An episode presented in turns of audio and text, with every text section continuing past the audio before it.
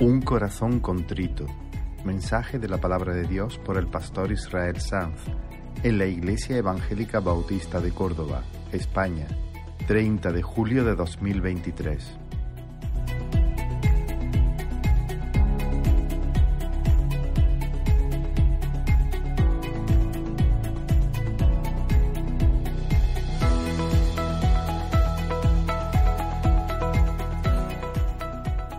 Gloria al Señor.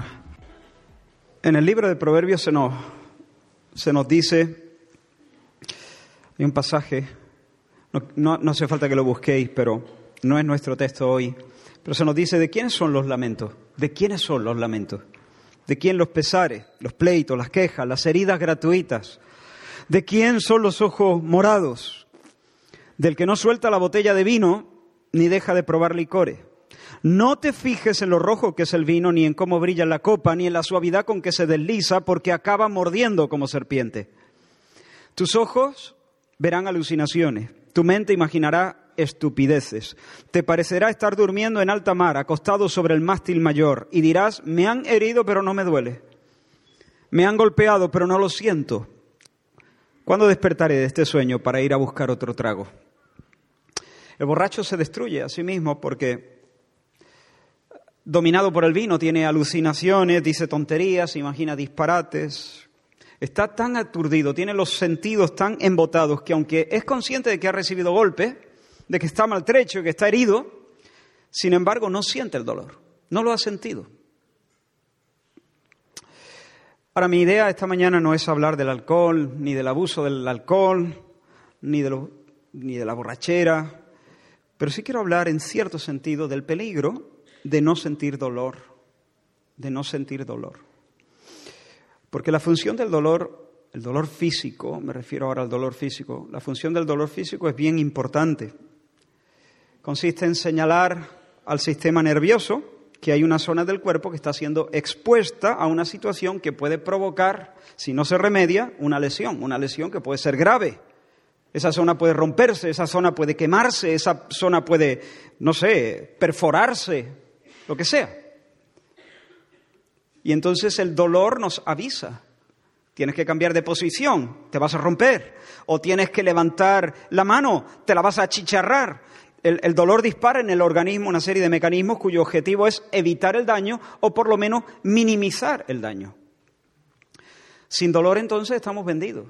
Sin dolor podemos estar, seguir caminando tranquilamente sin darnos cuenta que llevamos una puntilla clavada en la planta del pie y que nos va a provocar, si seguimos así, lesiones permanentes. Sin dolor nos puede pasar. Estoy recordando ahora a Gerardo, ¿no? Gerardo Ranchal, que estuvo limpiando, limpiando no sé qué, con un ácido, sin darse cuenta que debajo de los guantes el ácido estaba devorando sus dedos. Ah, necesitamos el, el dolor. El borracho amanece lleno de contusiones, lleno de heridas, pero no lo sintió. No sintió la punzada del dolor. Su cuerpo estaba anestesiado por el alcohol y, y por, por, lo tanto nunca reaccionó, nunca se protegió, ha quedado para el arrastre, pero no ha sentido nada. Mala cosa. Mala cosa es esa. Sin embargo, hay otro tipo de aturdimiento, hay que es más peligroso. Es, hay una borrachera, no del cuerpo, sino del alma, que embota no la sensibilidad física, sino la sensibilidad espiritual, al punto que podemos estar, y atención aquí, podemos estar bajo el azote de Dios. Podemos estar bajo la disciplina de Dios y sin embargo no sentirlo. Podemos estar endurecidos, insensibles, indolente bajo los golpes de la vara paternal de Dios. Y me preocupa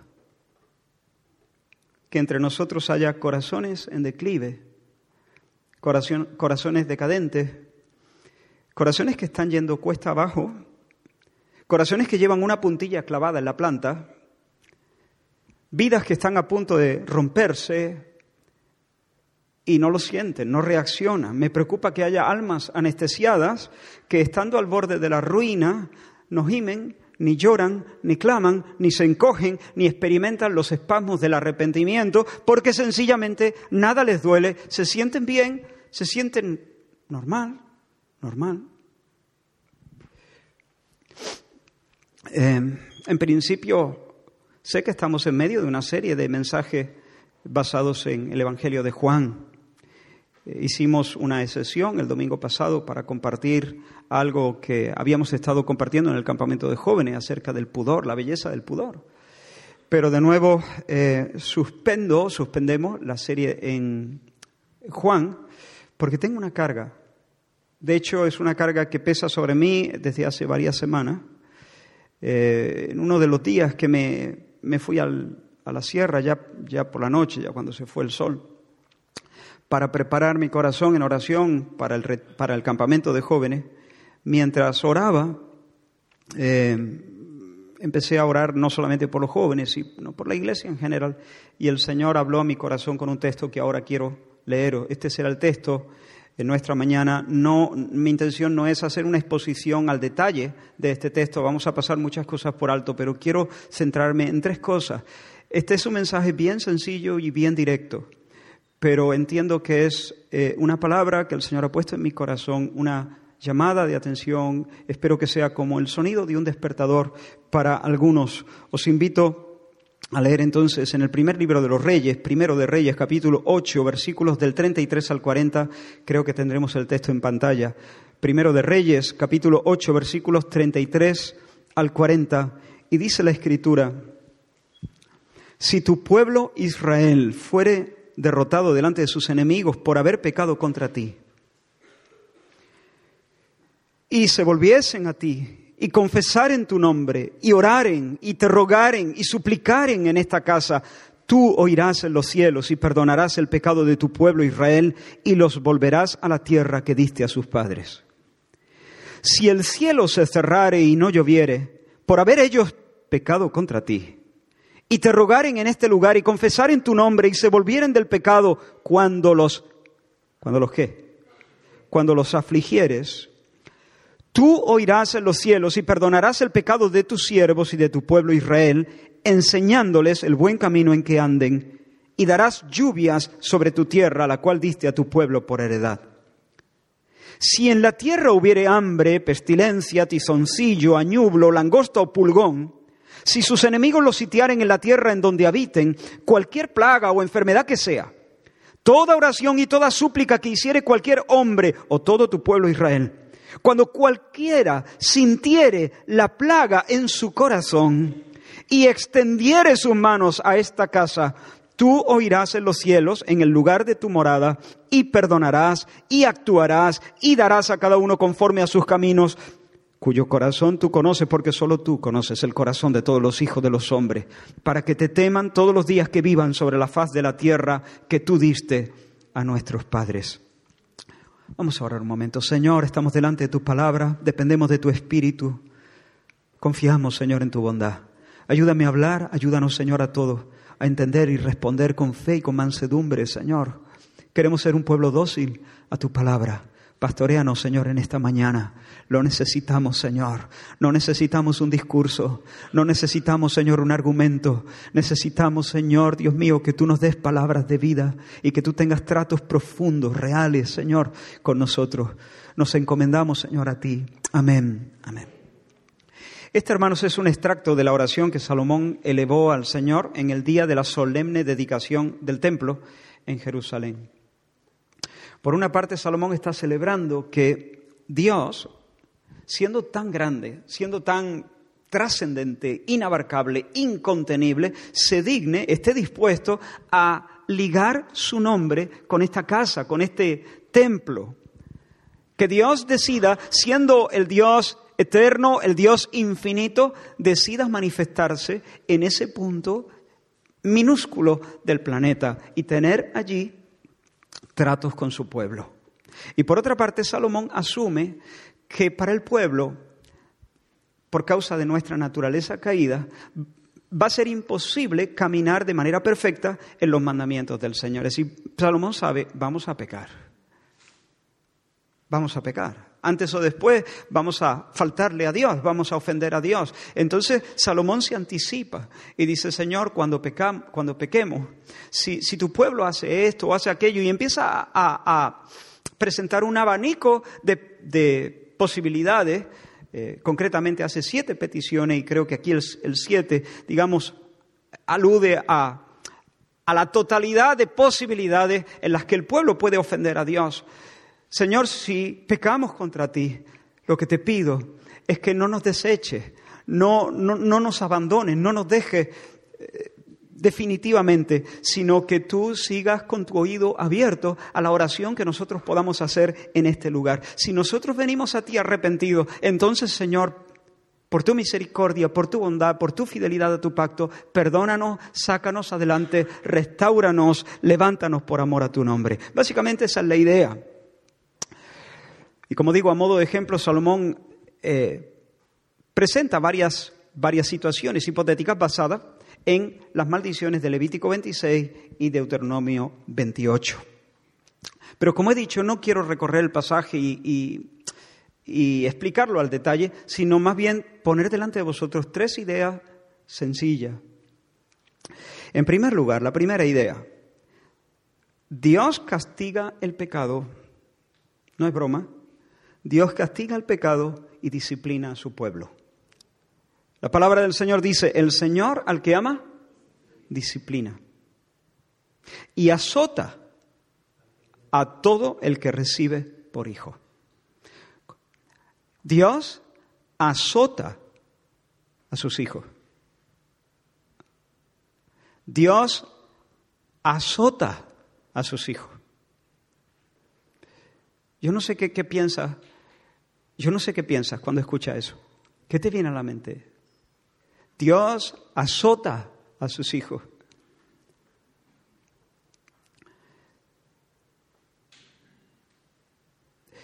Recuerdo que en varias ocasiones, en varias ocasiones yo tenía que orar al Señor antes de azotar a mis hijos. Ah, pero tú azotas a, tus hijos. No, pero los azotaba. Ya no, ya no. De hecho, cuando uno hace su función de, padre de manera consistente a un niño de, de, cuatro añitos rebelde que te forma una pataleta no sirve para nada un discurso y tampoco es bueno. Para mí es un maltrato mandarlo a su habitación a sola a que piense, a que piense qué. ¿Entiendes? O, negarle la palabra, o insultarlo, o quitártelo de en medio. Para mí eso es un, maltrato, pero no me, quiero, no me quiero desfiar aquí. Un azote bien explicado, una cachetada en esa, en esa parte que el Señor diseñó de manera perfecta para, para que pudiésemos aplicar el castigo sin riesgos de hacerle daño al chico, solamente que, que lo sienta, ¿no? Que, que, lo note, que se rasque, vamos, ah, para, que, para que aprenda por su bien. Pero yo cuando me acercaba a los niños, Samuel, a Elías, a Damari, y me miraban con esa carita, ya con esa carita así, yo, yo no tenía ganas de, de, de azotar. Yo o sea, e, eso era como azotarme a mí mismo o peor, ¿no? Entonces yo iba diciendo, Señor, sé que me toca, tú me lo mandas, quiero cumplir con mi obligación como padre, no puedo pasar eh, por alto esta rebeldía porque le voy a hacer un daño a mi hijo, pero por favor, Señor, dame fuerza, dame fuerza, ayúdame, quiero hacerlo bien porque no me apetece hacerlo. Dios azota a sus hijos. Dios azota. Y si a mí me costaba, el Señor sufre una barbaridad. Lo pasa mal, no lo disfruta. Tiene que hacer de tripas corazón, por así decirlo, para azotar a sus hijos. Pero Dios, por amor a sus hijos, los azota y no los deja sin su castigo. Bendito sea el nombre del Señor. En Apocalipsis 3 Jesús le dice a la iglesia de la Odisea, yo reprendo y castigo a todos los que amo.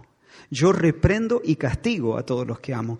Y nuestro texto es claro, dice, si tu pueblo Israel fuere derrotado delante de sus enemigos por haber pecado contra ti. Es decir, si tu pueblo, por haber pecado contra ti, fuere derrotado por sus enemigos, o si el cielo se cerrase y no lloviere por haber pecado ellos contra ti, es decir, hermanos, la sequía o una derrota militar pueden ser en ocasiones, no siempre, no siempre, no en todos los casos, pero en ocasiones sí, en ocasiones una sequía o una derrota militar pueden ser castigos directos de Dios. Hay personas que detestan esta idea. Piensan que es una ofensa a Dios implicarlo de algún modo en cosas como esas. Pero escucha este texto. También en el primer libro de los reyes dice, y se enojó Jehová contra Salomón por cuanto el corazón de Salomón se había apartado del Señor. Y Jehová suscitó un adversario a Salomón, Adad Edomita. Es decir, Salomón peca, Dios se enoja contra Salomón. ¿Y qué hace Dios? Castiga a Salomón. ¿Cómo castiga a Salomón? Levantándole un enemigo que llenó sus días de conflicto. Dios disciplina a Salomón amargándole la vida, complicándole la vida de alguna manera, por medio de un enemigo llamado Adad, el edomita. Y mira, esta fue la advertencia que el Señor dio por boca de Moisés al pueblo de Israel en el caso de que violasen el pacto. Dios dice por medio de Moisés, enviaré también contra vosotros bestias fieras que os arrebaten vuestros hijos y destruyan vuestro ganado y os reduzcan en número y vuestros caminos sean desiertos. Y si con esas cosas no fuereis corregidos, sino que anduviereis conmigo en oposición, yo también procederé en contra de vosotros y os heriré aún siete veces por vuestros pecados. Traeré sobre vosotros espada vengadora en vindicación del pacto. Y si buscareis refugio en vuestras ciudades, yo enviaré pestilencia entre vosotros y seréis entregados en manos del enemigo. No es fácil para Dios hacer eso. Si yo conozco algo a Dios, el, corazón de Dios sufre haciendo esas cosas con su pueblo. Hermanos, cuando Eliseo, el profeta Eliseo, subía la cuesta hacia Betel, una charpa de niñatos le salió al encuentro, salió de la ciudad para, para burlarse de él. Y hacían mofa, hacían mofa de él. Y desde la distancia se divertían diciendo, Calvo, venga, venga, sube, Calvo, Calvo. Vamos, Calvo, tírale. Y dice la escritura que el Señor envió un par de osas que salieron de la espesura y despedazaron a 42 de ellos. Quiero que te imagines en su entierro una tragedia similar. ¿Cómo se explica una tragedia similar en Betel? ¿Qué decir en el entierro de estos 42 chicos? Casi es mejor callar y llorar simplemente. Pero la realidad es que esto es castigo de Dios. Castigo de Dios. Y como he dicho, hay algunos que dicen, ah, esto del castigo de Dios, eso, eso es un disparate, eso es una idea arcaica. Según estas personas dicen, no, no, no, no, ¿cómo que castigo? Dios no opera así. Dios nunca tiene nada que ver con la sequía o con la guerra o con la enfermedad o con el ataque de un oso. Dios no manda estas cosas, simplemente estas cosas ocurren, Dios no las ordena, simplemente en todo caso las permite. Como mucho estas cosas responden a procesos inevitables de causa y efecto en un universo moral, pero Dios no, las causa directamente. Los que piensan así dicen que estos versículos que acabo de leer y muchísimos otros que, que cuajan la Biblia estos versículos dicen, reflejan la manera de hablar de un pueblo primitivo que tiene una idea incipiente, una idea no completamente formada, una idea de hecho distorsionada de Dios. Cuidado con los que hablan así, porque pensándolo bien, y he pensado sobre este asunto, hay un montón de cosas que tienen que ignorar para hablar así. hay un montón de cosas que se les están escapando para llegar a esas conclusiones. Hermano, la Biblia habla consistentemente de un, de un, Dios que castiga el pecado y que disciplina a su pueblo de manera, de manera directa. Sí, Dios puede usar también causas secundarias. Dios puede usar al diablo, por ejemplo, pero Él está detrás de un... De, él, él no solamente permite, Él ordena ciertos castigos, dispone ciertos castigos. Y esto la Biblia lo dice no solamente bajo la economía del antiguo pacto, sino a la luz del Nuevo Testamento. Por ejemplo, el apóstol Pablo, escribiendo a los creyentes en Corinto, les dice que el Señor, les dice básicamente, el Señor os está azotando, el Señor os está castigando, creyentes en Corinto. El Señor, el Señor está descargando su azote paternal sobre vuestra iglesia. Escucha, escucha este, este texto. En 1 Corintios capítulo 11, Pablo les dice, el que come y bebe indignamente sin discernir el cuerpo del Señor, juicio come y bebe para sí. Ellos estaban participando de la mesa del Señor sin discernir, menospreciando todo lo que eso significaba.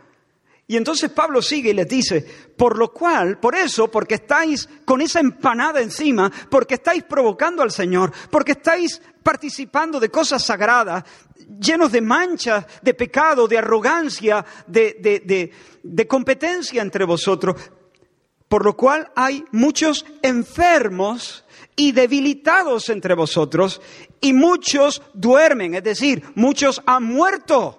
¿Cómo, Pablo? ¿Cómo? ¿Cómo? Repite eso. A ver, que hay enfermos entre nosotros porque hay pecado en la congregación y que hay algunos que han muerto porque Dios ha ordenado su muerte para castigar nuestro pecado, tal cual, tal cual.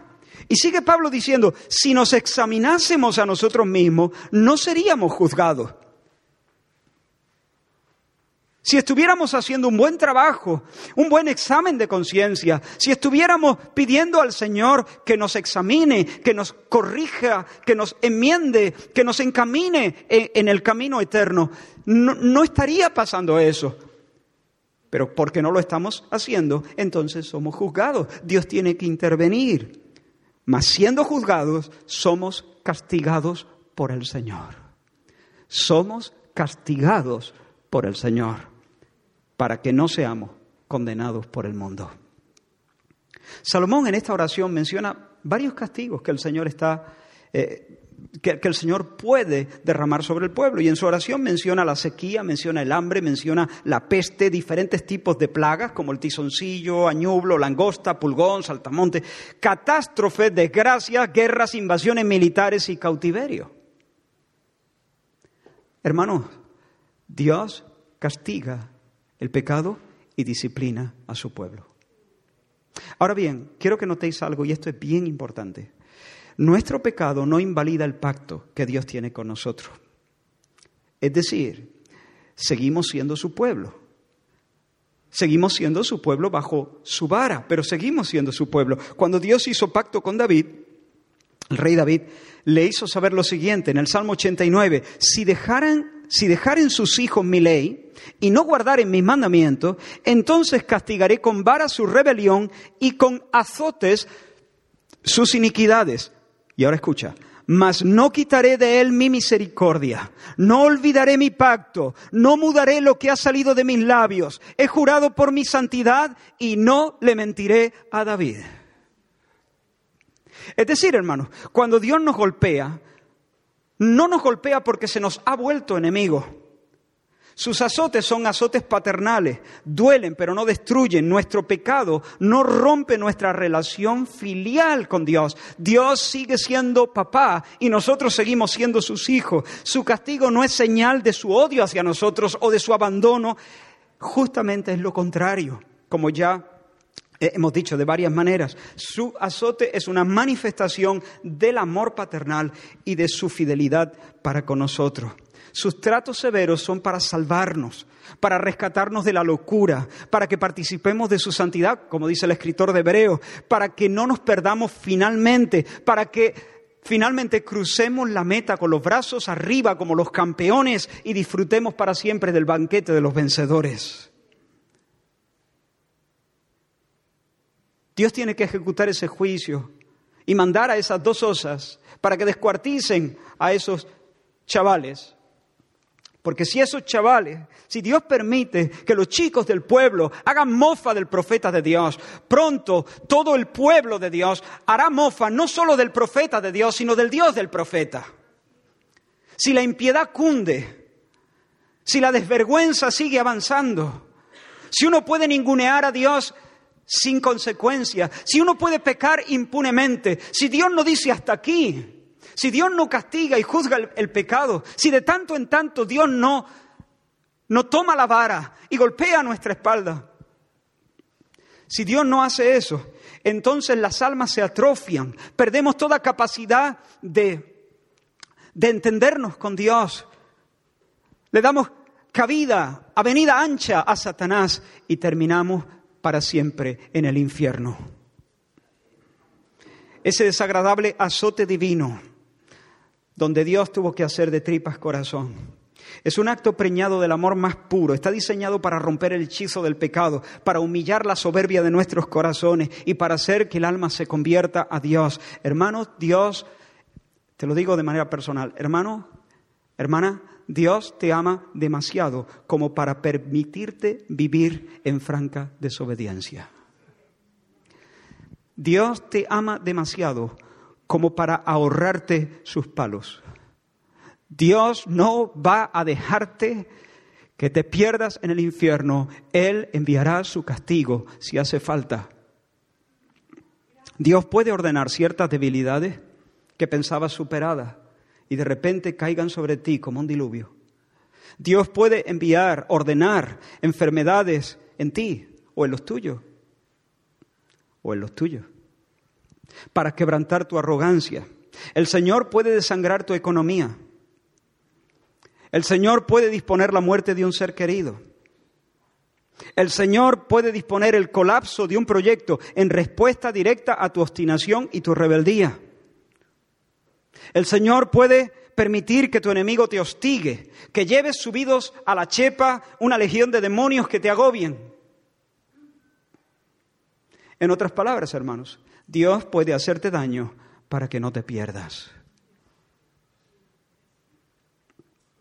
Imagina esta escena.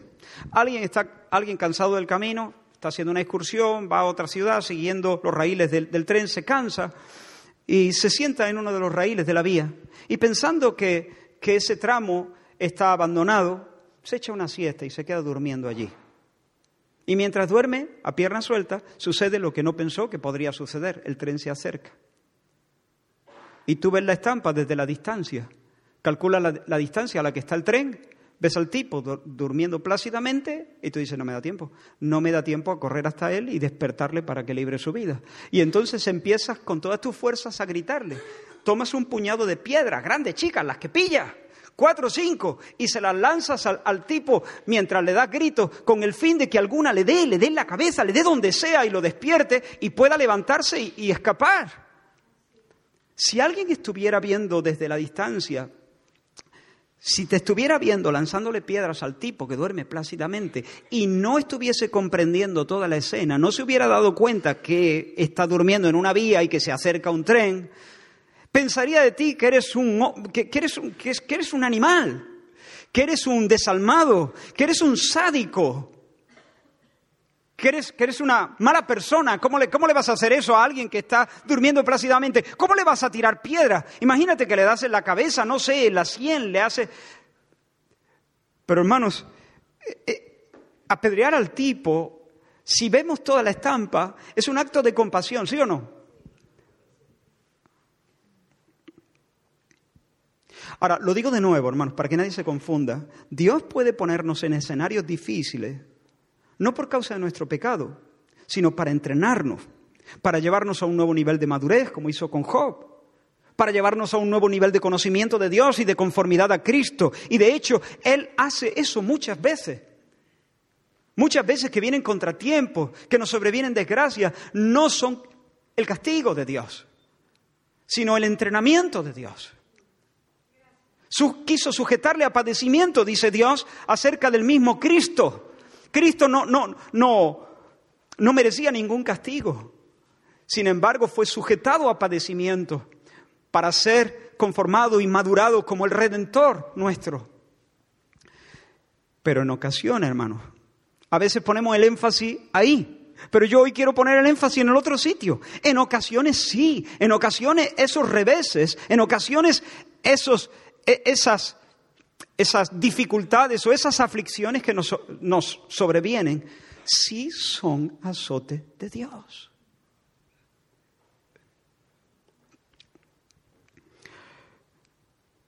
Dice el salmista David en el Salmo 32, mientras callé, se envejecieron mis huesos en mi gemir todo el día. David había pecado, pero lo que él hizo fue esconder su pecado. Enmudeció, miró para otro lado, lo racionalizó, lo justificó, no sé cómo se las apañó, pero cayó, no confesó, no se hizo cargo, no abrió de par en par su corazón, no asumió su culpa. Y mientras callé, dice, mientras callé mis huesos se envejecieron en mi gemir todo el día, porque de día y de noche se agravó sobre mí tu mano. ¿Qué mano? La de Dios. Dios apretó, apretó, apretó, apretó y apretó, apretó y apretó y siguió apretando. Señor, en otras palabras, Mientras callé, me hiciste la vida imposible.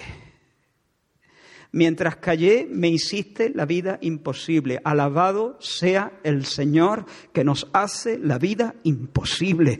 Cuando nos desviamos, cuando ponemos en peligro el festín eterno, cuando ponemos en peligro nuestra comunión eterna con Él. Bendigo al Señor se volvió mi verdor en sequedales de verano. Me quedé sin fuerzas, me quedé sin fuerzas ninguna, sin vigor. Mi pecado te declaré y no encubrí mi iniquidad. Dije, confesaré mis transgresiones a Jehová y tú perdonaste la maldad de mi pecado. Piensa, hermano, piensa un momento y piensa durante estos próximos días, ¿será que estás bajo el azote divino? Examina esta cuestión con seriedad. No la descartes completamente. No digo que así sea, solo digo que debemos pensar en esto. Ora, podría ser que ese cúmulo de circunstancias que te afligen sean pena que Dios te lanza para que salgas de la vía, para que libres tu vida para que no te quedes ahí, que viene el tren, que viene el tren. Ahora, como he dicho, hermanos, me preocupa de verdad que algunos, algunos de nosotros estemos bajo severos tratos del Señor y sin embargo estemos sin discernir, estemos sin lamentar, estemos sin sentir la necesidad del arrepentimiento. Mira de nuevo los versículos 37 y 38, los leo.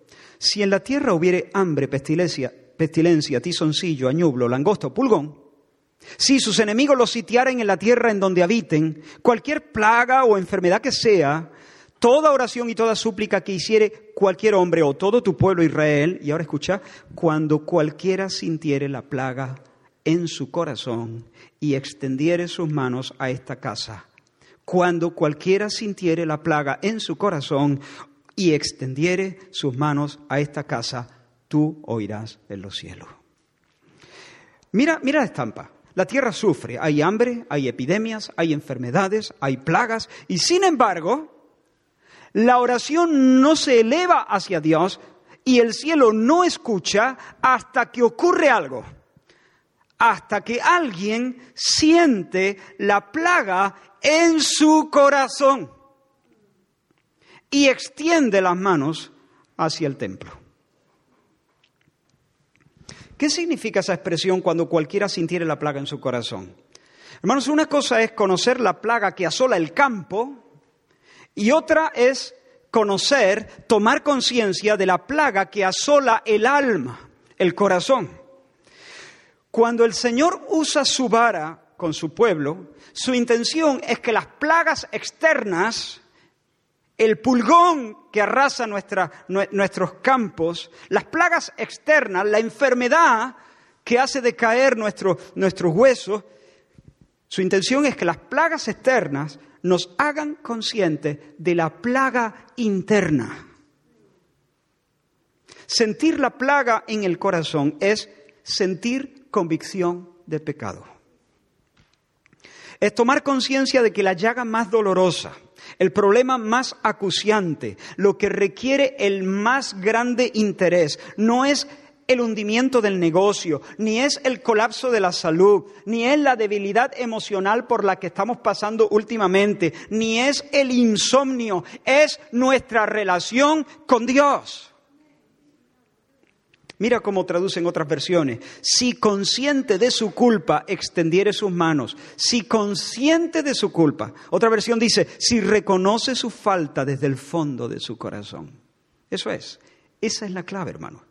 Y mi sentir, lo repito, esto es lo que sentí aquel día caminando ahí en los billares, es que hay algunos sobre los que pesa desde hace tiempo la mano del Señor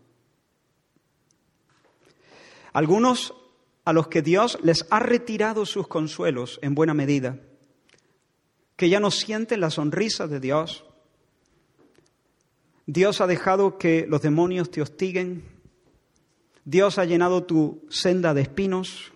Dios ha reducido al mínimo sus visitaciones a tu alma, pero no te duele. Tu corazón se ha endurecido como la arcilla se endurece bajo el sol no hay lágrimas de arrepentimiento. Conoce los versículos, eso sí. Conoce los versículos, pero los versículos ya no te hacen cantar. Recuerdas las promesas de Dios, pero las promesas de Dios, leerlas no tiene más poder que leer los ingredientes en el reverso de un paquete de comida. Claro, sigues siendo hijo, pero no disfrutas de la luz de su presencia. Ya casi ni recuerdas a qué sabe la bienaventuranza del perdón. ya casi ni recuerda a qué sabe la bienaventuranza del perdón. Temo que algunos de nosotros tiremos de versículos de manera mágica demasiado pronto. No sabemos pecadores y rápidamente nos vamos al versículo que habla del perdón del Señor y y todo aquello nos amortigua nuestro malestar y nos deja más o menos, más o menos tranquilos a un nivel natural, porque no sabemos la respuesta, no sabemos la respuesta. ¿Entiende lo que estoy diciendo? No sabemos la respuesta. Bueno, yo sé que soy pecador, sé que no soy como debiera, pero bueno, el Señor, la sangre de Jesucristo, Él es fiel. No sabemos los versículos y podemos eh, emplearlos en su, en, su, en su momento, ¿no? Pero la pregunta es, ¿conoce el sabor, el deleite, la maravilla, la alegría, el baile del perdón? ¿Lo experimenta? ¿O es simplemente una cuenta de tres? Lo que hacemos uniendo dos versículos. ¿Me explico?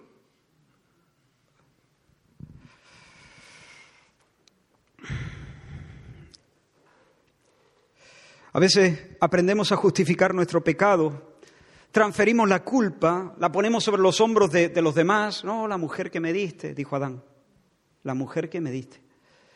No, la serpiente, dijo Eva, la serpiente. Y nosotros a veces sabemos que estamos haciendo ciertas cosas que el Señor no aprueba.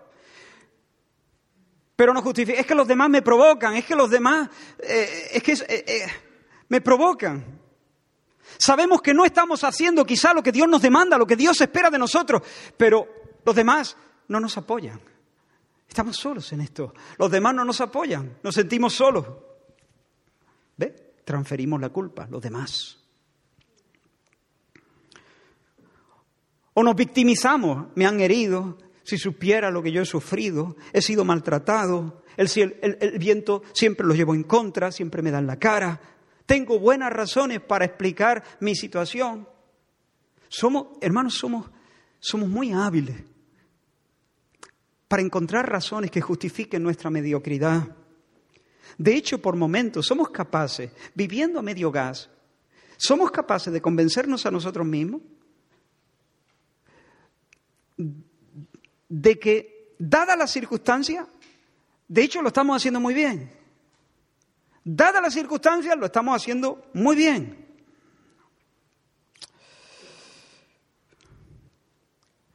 Cuidado, hermano. Cuidado. Quiero leeros. En Isaías 42. Déjame que lo busque porque no lo tengo en los apuntes, pero en Isaías 42 Mira lo que dice los versículos 24 y 25. Dice el Señor, ¿quién dio a Jacob en botín y entregó a Israel a saqueadores? ¿No fue Jehová contra quien pecamos? En otras palabras, Dios nos entregó en manos de saqueadores porque pecamos contra Él.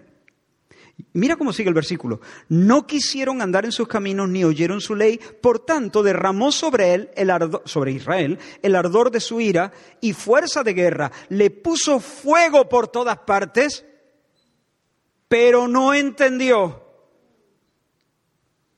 Y le consumió, mas no hizo caso. Un corazón tan, tan, tan, tan duro, un, un corazón tan encallecido, tan anestesiado por esa borrachera del alma, que Dios aplicó su, su vara hasta prenderle fuego enteramente a Israel, pero no se enteró, se enteró, no advirtió, claro, advirtió el incendio, el incendio lo advirtió, el saqueo lo advirtió, pero no hizo la conexión, no sintió la plaga en el corazón. Lloró el incendio, pero no lloró su pecado, no lloró su rebelión. Oh, hermanos, necesitamos pedirle al Señor que nos haga llorar. Necesitamos la gracia de un corazón que, que sienta su propia plaga. Dile, Señor, dame un corazón doliente. Señor, dame un corazón que deje de excusarse. Señor, dame un corazón que se haga cargo de su decadencia. Señor, dame un corazón que sepa arrepentirse. Concédeme la gracia de un verdadero arrepentimiento. Porque hermanos, sin la conmoción de un verdadero arrepentimiento, nunca vamos a conocer las delicias del perdón. Y me temo que haya personas aquí que lleven años, años sin conocer las delicias del perdón. El perdón es un silogismo, una idea, una frase, un versículo aprendido, una cuenta de tres en su mente, pero no lo sienten.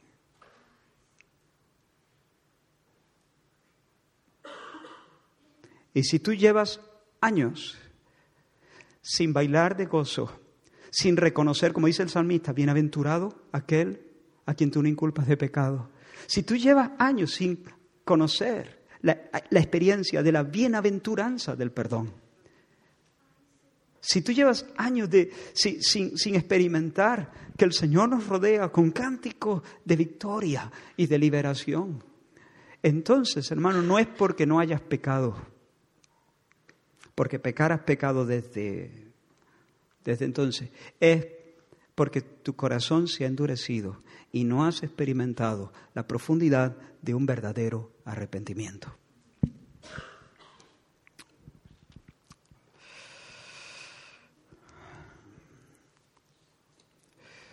Pídele, iglesia del Señor, hermanos míos, tú y yo pidámosle al Señor la gracia de un corazón quebrantado, porque la Biblia declara, cercano está el Señor a los quebrantados de corazón y salva a los contritos de espíritu. Quebrantado de corazón, contrito de espíritu. Busquemos la experiencia de un arrepentimiento verdadero. El arrepentimiento, hermanos, es un cambio de mente que nos lleva al desprecio y abandono de todo aquello que está fuera del orden de Dios. Algunos se confunden con el confunden el arrepentimiento con remordimiento. Y ese es, es un error fatal. El remordimiento, ¿qué es el remordimiento? El remordimiento es una especie de desazón, una especie de disgusto por haber hecho algo que no quisiéramos haber hecho. ¿Eso es bueno o es malo sentir, sentir remordimiento? Es bueno, es correcto, es justo sentir remordimiento cuando hacemos algo que no quisiéramos haber hecho. El remordimiento es una puñalada de nuestra conciencia, es la mordedura de nuestra conciencia. De hecho, es la mordedura insistente de nuestra conciencia. Nuestra conciencia nos muerde y nos vuelve a morder, es decir, nos remuerde, nos hostiga, nos persigue, nos incordia. Y eso es un sentimiento, como digo, apropiado cuando pecamos. Pero no es arrepentimiento. El arrepentimiento, como uno se quede en remordimiento, uno no experimenta el perdón de Dios. Remordimiento no es suficiente. ¿Es correcto? Sí. Es una experiencia psicológica apropiada cuando pecamos, cuando hacemos algo eh, que es, sí, que está en contra del orden divino pero no es arrepentimiento. Y muchos hermanos, desgraciadamente, creen estar arrepentidos sin estarlo. Es más, temo de verdad eh, que haya personas evangélicas aquí reuniéndose domingo tras domingo que nunca hayan experimentado un arrepentimiento verdadero.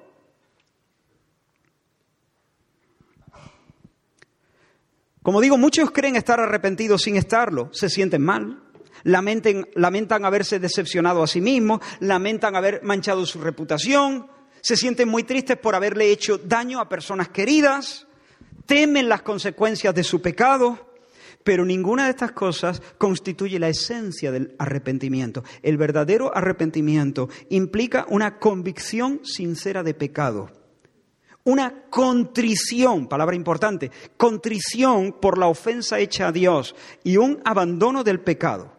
Y hasta donde sea posible, un alejamiento de toda ocasión de caída y un giro hacia un estilo de vida que honre verdaderamente a Cristo. Como hemos dicho muchas veces, para que el arrepentimiento sea verdadero, tiene que tener tres ingredientes. En primer lugar, confesión. A nivel intelectual, yo tengo que estar de acuerdo con Dios yo tengo que reconocer el pecado como pecado. El pecado no es una travesura, el pecado no es un fallo, el pecado no es un defecto, el pecado no es un error, el, pecado no es un traspiés, el pecado es una transgresión de la ley del Señor y por lo tanto el pecado es un desafío a la autoridad de Dios.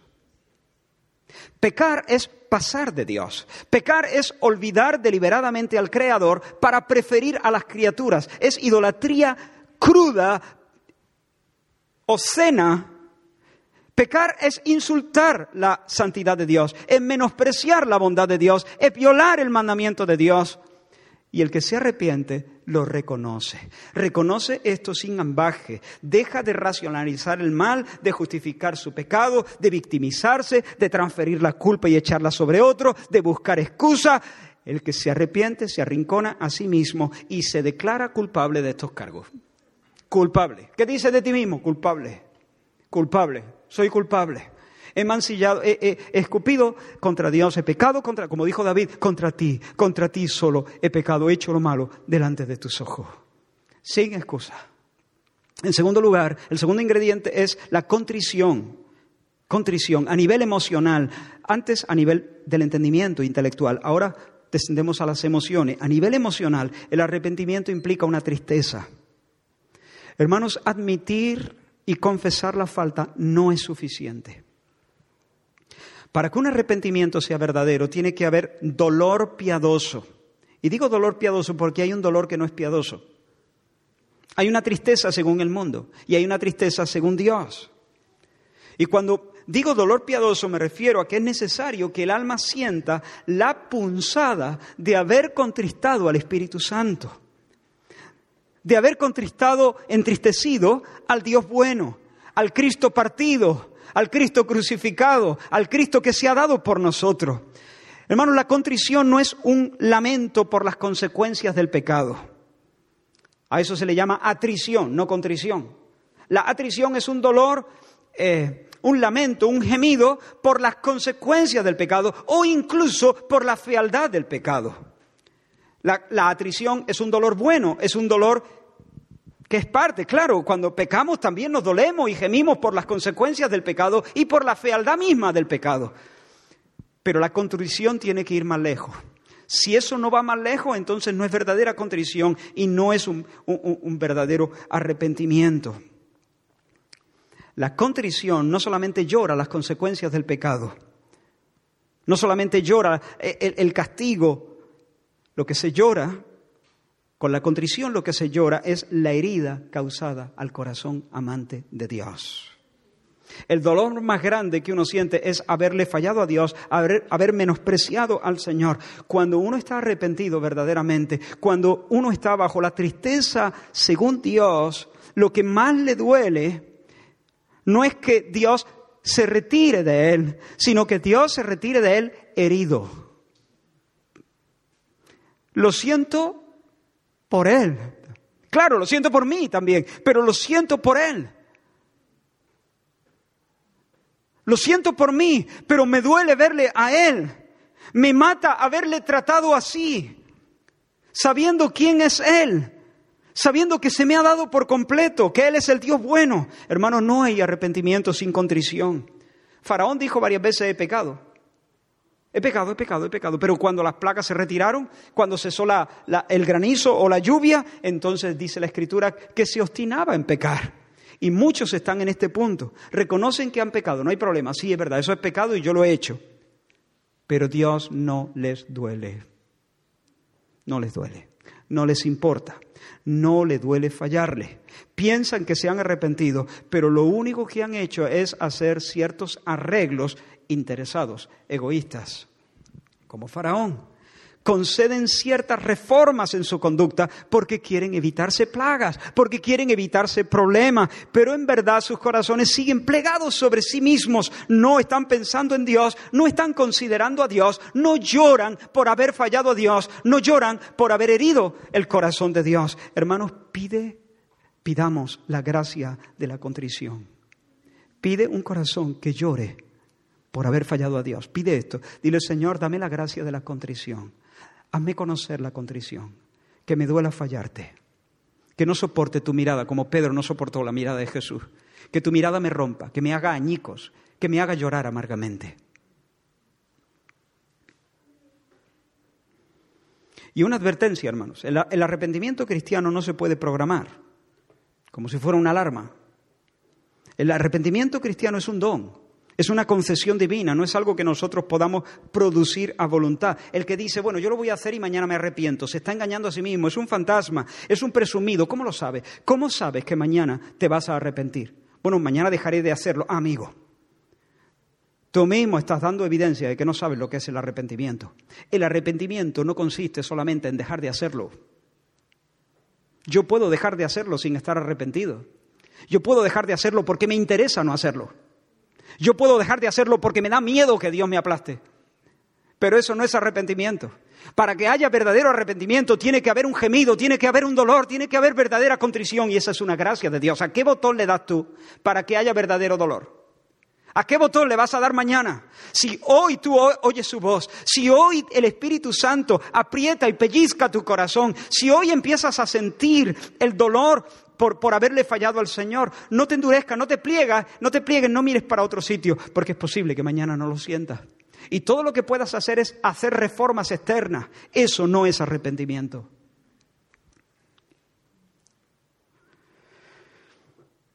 Pero cuando el Señor lo produce, cuando el Señor nos da contrición, cuando la tristeza según Dios está operando en nuestro corazón, en nuestro foro interno, lo que nosotros anhelamos es transformación, más que alivio. Claro que queremos alivio, pero lo que más queremos es transformación. ¿Recuerda la oración de David?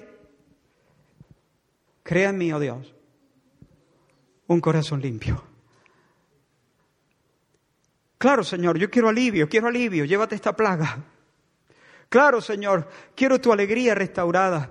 Quiero el, el volver a sentir tu presencia. Claro, Señor, quiero que de nuevo me des festines en tu palabra. Claro, Señor, quiero que me quites a estos demonios que me persiguen desde hace un tiempo. Señor, claro que sí, Señor. Claro que quiero dormir. Dios mío, que se acabe esta tormenta, este, este, este, este tormento. Señor, claro que sí, pero sobre todo, Señor, aunque no te lleve ninguna de esas cosas, dame un corazón limpio, renueva un espíritu puro, recto delante de ti, porque no quiero volver a hacerte ese feo, porque no quiero volver a fallarte, porque no quiero volver a, a menospreciar tu bondad, no quiero hacértelo otra vez, Señor. Dame un corazón bueno, un corazón transformado. Cámbiame, cámbiame. Así que para que exista arrepentimiento genuino, el entendimiento debe admitir la culpa y confesarla. La, emoción, las emociones deben sentirla, pero todavía falta un ingrediente. El tercer ingrediente es cambio, cambio. La voluntad, ahora en el, en el en el ámbito, a nivel de la voluntad, la voluntad tiene que comprometerse, tiene que haber un viraje en la conducta. No ha habido arrepentimiento hasta que no ha habido reforma. Dice el capítulo 19 de Hechos, muchos de los que habían creído, creído venían confesando y dando cuenta de sus hechos. Venían dando cuenta de sus hechos, confesando sus pecados. Asimismo, muchos de los que habían practicado la magia trajeron los libros y los quemaron delante de todos. Si yo confieso mi pecado, pero mantengo mi libro de brujería en mis estantes, amigo mío, mi arrepentimiento es bien sospechoso, seguramente no es verdadero. Hasta que no hay un abandono radical del pecado hasta que no hay una deliberada eh, estrategia de apartarse no solo del pecado, sino de toda fuente de pecado, de toda ocasión de pecado, hasta que uno no toma medidas radicales para evitar aquello que puede tentarme a caer de nuevo en esa rebelión. Ese arrepentimiento no es arrepentimiento es superficial, no puede ser llamado propiamente arrepentimiento. Hermanos, hermanos míos, admisión, contrición, cambio, pidámosle al Señor un corazón arrepentido. Porque cuando Dios detecta el tono, no de un berrinche, no de un llanto falso, sino de una contrición verdadera, de una compunción del corazón. Cuando Dios reconoce en nuestro corazón las notas de una tristeza según Dios, Dios corre en nuestra ayuda y nos levanta. Dios no desprecia a un corazón contrito. Dios se duele de un corazón que se duele, de un corazón doliente. Por lo tanto, dile, Señor, dame un corazón como el de Josías. Cuando Josías, cuando Josías eh, escuchó la lectura del libro de la ley, se rompió, se rompió. Y Dios entonces envió su palabra profética y entonces le dijo, por cuanto he visto que tu corazón se ha enternecido, tu corazón se ha enternecido. Y entonces luego Dios le pronunció bendiciones. Hermanos, este es Dios. Dios se duele del castigo. Dios se duele del castigo. A Dios no le gusta azotar. Y en el instante en que Él escucha los clamores de un corazón verdaderamente arrepentido, detiene su vara, nos alza y nos besa.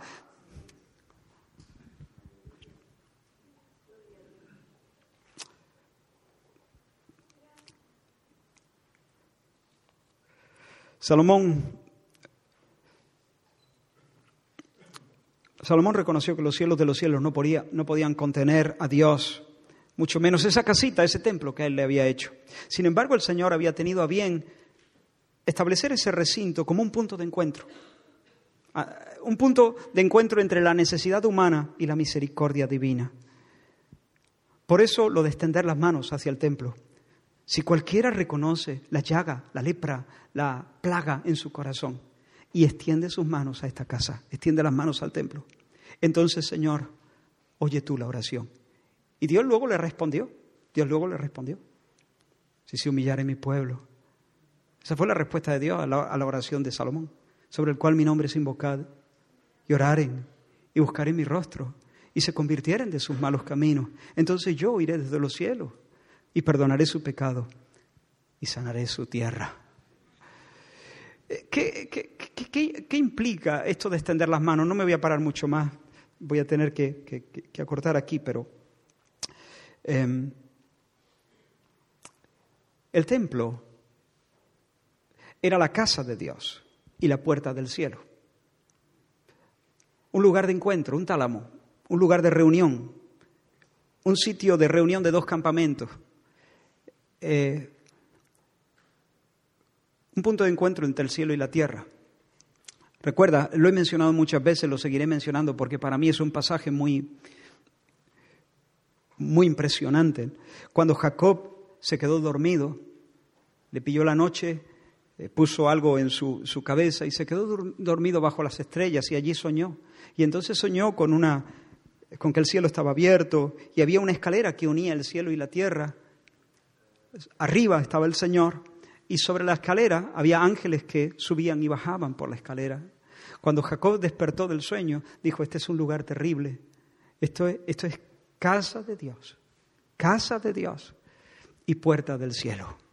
Jacob se dio cuenta que había, que había conexión, que había comunicación, que había diálogo, que había beso, que había encuentro, que había comunión entre el cielo y la tierra. En ese punto, este es un lugar terrible. Aquí hay Aquí hay, este es un sitio de cielos abiertos, este es una, aquí hay comunicaciones entre Dios y los hombres.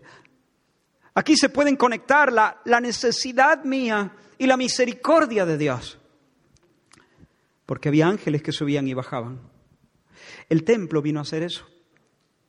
El templo vino a hacer eso. Un lugar, un tálamo, una tienda, un espacio donde Dios dice, bueno, Salomón dice, en el templo tú no puedes vivir si tú eres el Dios trascendente, tú eres el Dios infinito, incontenible. Sin embargo, tú has establecido esto como una especie de embajada, como una especie de puerta del cielo, un lugar de oración, dijo Jesús, un lugar de oración, un lugar de comunicaciones, un lugar de encuentro, un lugar de beso, un lugar donde el Dios misericordioso puede encontrarse con el hombre necesitado, el altísimo con el bajísimo. Pero hermanos, el templo era una sombra. El templo era una sombra, el templo apuntaba a una realidad mucho más grande. Y cuando Jesús vio aparecer a Natanael, que se acercó a él, ¿no? Y cuando le veía venir, Jesús dice, Natanael, verdadero israelita eres tú. Y Natanael se quedó sorprendido por esa palabra de Jesús y, le dijo, ¿de qué me conoces? ¿De qué me conoces? Y Jesús le dice, cuando, antes de que te llamara Felipe, cuando estaba debajo de la higuera, te vi. Y entonces, yo no sé, yo no sé, algún día se lo preguntaremos, Natanael, ¿qué, estaba haciendo eh, eh, debajo de la higuera? Posiblemente algo muy, muy solemne, una oración muy íntima, algo, algo muy personal, pero aquello lo, lo rompió a Natanael. Y entonces Natanael se confesó a Jesús, confesó la deidad de Jesús. Y entonces Jesús le dijo, porque te he dicho que te vi debajo de la higuera, ¿has creído? De cierto, de cierto te digo, que a partir de ahora verás el cielo abierto y al Hijo del Hombre y ángeles que suben y descienden por él. Como hemos dicho ya muchas veces, Jesús es la escala de Jacob. Jesús es en realidad el templo. Jesús es el lugar donde el cielo y la tierra están unidos. Jesús es el lugar donde se reúnen dos campamentos. De hecho, Jesús es Dios. Jesús es verdadero Dios, tabernaculando en, en en carne, en naturaleza humana. Por lo tanto, igual que antes estar conectado al templo era tener acceso a Dios, ahora tener a Cristo es ser un lugar terrible, una casa de encuentro, un lugar de comunicaciones. Extender las manos al templo y orar así era acogerse a la misericordia de Dios, porque Dios allí había prometido poner su nombre y allí en el templo había prometido escucharnos. No importa cómo esté, no importa lo bajo que haya caído, Señor, acabo de reconocer la llaga, la lepra de mi corazón. Extiendo mis manos hacia el oriente porque allí, está el templo. Y Señor, confiado en tu misericordia, que tú hiciste pacto para escuchar nuestras oraciones, confío en que tú escucharás mis clamores de arrepentimiento. Ahora, ahora no tenemos que extender las manos hacia el oriente, ahora tenemos que orientarnos. De ahí viene la palabra orientarse, ¿no? Buscar, pero ¿cuál es el oriente ahora? Es Cristo. Ahora tenemos que orientar nuestro corazón a Cristo, invocar la sangre, asirnos de su sacrificio en la cruz, subir al Calvario. Por lo tanto, hermano, si alguien aquí reconoce la plaga de su corazón, si alguien aquí dice, pues es posible que yo esté bajo el azote de Dios. Hace años que no experimento las lágrimas del gozo por, por, el perdón de Dios. Hace, hace años que vengo cargando con tormentos que, no son normales y, y Dios me está señalando mi pecado, pero yo estoy mirando para otro lado y ya casi ni me duele. Ya he aprendido a justificar, pero ahora con estas palabras ha entrado luz en mi corazón. Pues entonces, hermano, en el nombre del Señor, acude a Cristo, corre a Él. Dios estaba en Cristo, reconciliando consigo al mundo. Aleluya. ¿Sí, feliz?